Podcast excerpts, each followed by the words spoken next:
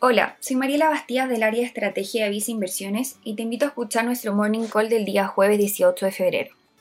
El comportamiento de los activos financieros en el mundo en los primeros tres días de la semana ha sido positivo en el margen, con el S&P 500 subiendo cerca de 0,4%, mientras que en Europa el Eurostock 50 subió cerca de 0,1%. Por el lado de las tasas de interés, se han observado movimientos al alza, con la tasa del Tesoro de 10 años de Estados Unidos llegando a niveles de 1,3%, mientras que la tasa del Bund alemán llegó a niveles de menos 0,33%.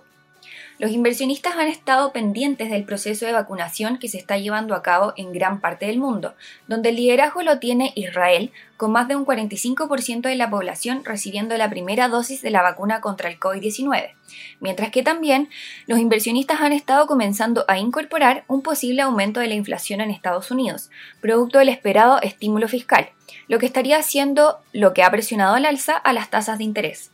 Respecto a esto último, se publicaron las minutas de la última reunión de la Reserva Federal de Estados Unidos, donde se dio a conocer que los integrantes continuaban viendo a la economía del país lejos de su objetivo como Banco Central, como la recuperación del mercado laboral y una inflación por sobre el 2%, descartando con estos comentarios posibles cambios en la política monetaria actual.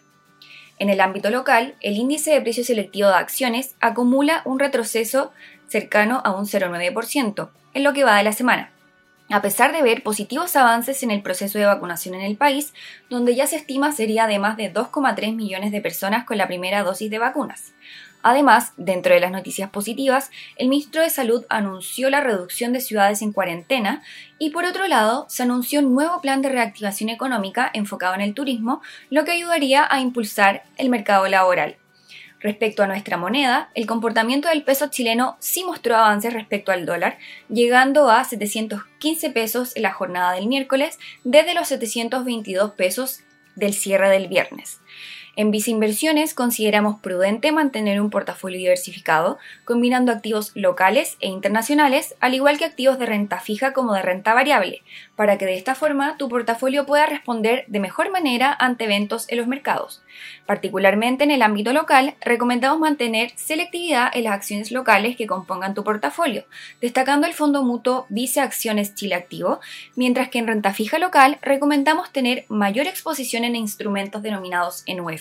Destacando el fondo mutuo a tu medida Vice Estrategia más conservadora para portafolios de clientes con perfiles desde muy agresivo a conservador, mientras que para clientes con perfil muy conservador destacamos la combinación Vice Renta UEF, Vice Renta Pesos y Vice Renta Largo Plazo. Finalmente, si quieres saber más sobre nuestras recomendaciones, te invitamos a visitar nuestra página web viceinversiones.cl o contactando directamente a tu ejecutivo de inversión.